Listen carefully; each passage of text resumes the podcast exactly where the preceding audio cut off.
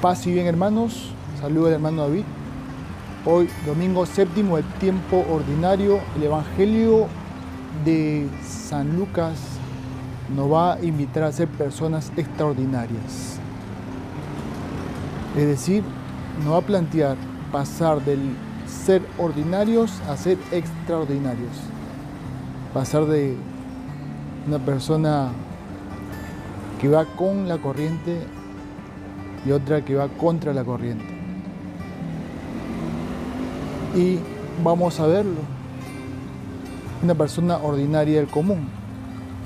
Es aquella persona que ama a los que lo aman. Eh, me haces el bien y yo también te hago el bien. Persona extraordinaria, una persona cristiana va a ser aquella que ama no solo a los que le aman, sino también a los que no lo aman. Personas cercanas, lejanas, las que tienen empatía, las que no tienen empatía.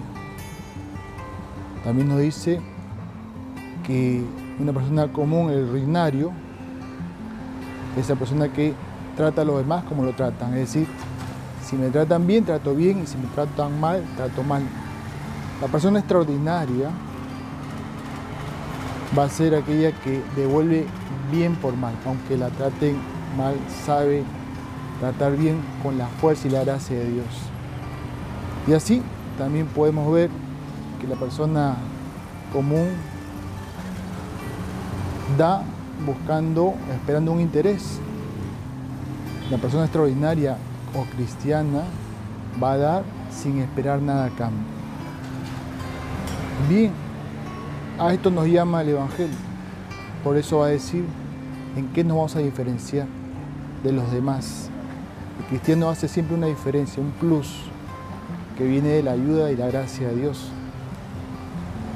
Así también a primera lectura nos va a enseñar también a dar un paso extraordinario, que es el perdón, como David perdona a Saúl que lo perseguía para matarlo.